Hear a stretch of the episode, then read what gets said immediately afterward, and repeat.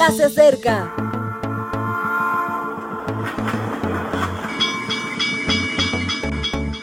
Partimos ya.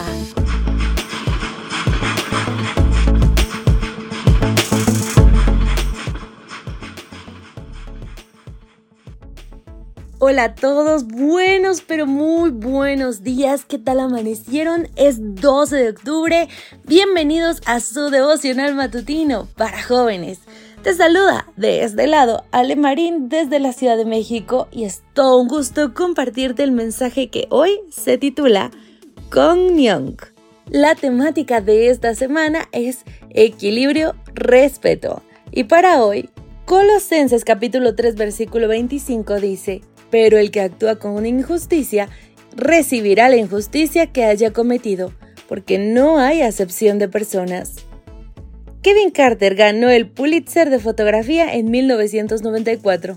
La imagen que captó no pasó desapercibida para nadie. Un niño famélico estaba a punto de fallecer y a poca distancia le esperaba un buitre. Carter había tomado esa foto en 1993 en Ayot, Sudán. El país sufría una de sus mayores hambrunas y se debatía en una cruenta guerra.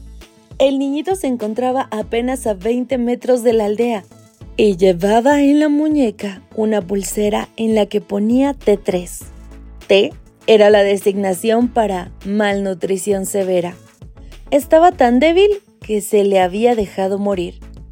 El fotógrafo esperó a que el buitre abriera las alas y atacase, pero no lo hizo, así que tomó la foto y se marchó. Se marchó sin ayudar al niño.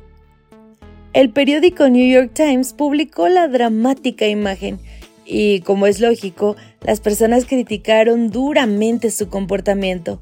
¿Por qué no le ayudó? ¿Cómo es que pudo actuar de esa manera? ¿Qué corazón puede ser tan insensible como para hacer eso? Carter ganó su Pulitzer y ese mismo año se suicidó.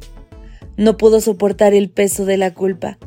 Un triste ejemplo que debemos evitar. Albert Schweitzer procedió de forma muy diferente. Fue un notable teólogo, filósofo, músico y médico.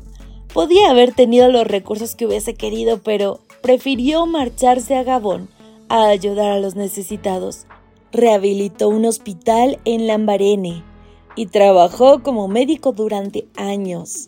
Tras un día de cuidados, las gentes del lugar podían escuchar cómo tocaba de forma brillante las obras de Johann Sebastian Bach.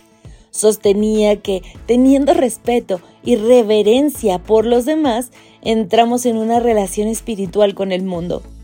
En 1952 recibió el Premio Nobel de la Paz por su respeto a la vida. Él solía decir, un hombre solo puede hacer lo que está a su alcance. Pero si él hace eso cada día, podrá dormir bien por las noches y al día siguiente continuar haciendo lo que está a su alcance. Un verdadero ejemplo a imitar. Lo cierto es que Kong Nyong, que así se llamaba el niño sudanés, no murió aquel día. Superó sus adversidades y vivió 14 años más. No sabemos si supo de aquella foto ni del impacto que produjo. No sabemos quién le ayudó a alejarse de la limaña y le cuidó hasta que sanó. ¿Algún Schweitzer anónimo? No sabemos si fue feliz y buen hijo, no sabemos mucho de su vida, pero sí sabemos que era una persona y a las personas se les respeta. Mi querido amigo, si algo podemos aprender de este texto, es que el antónimo del amor no es el odio, sino la indiferencia. Hoy hay algo que puedes hacer Pequeño, tal vez muy pequeño, pero hay algo en tus manos. No dejes pasar la oportunidad y mostremos el amor que Dios nos ha dado.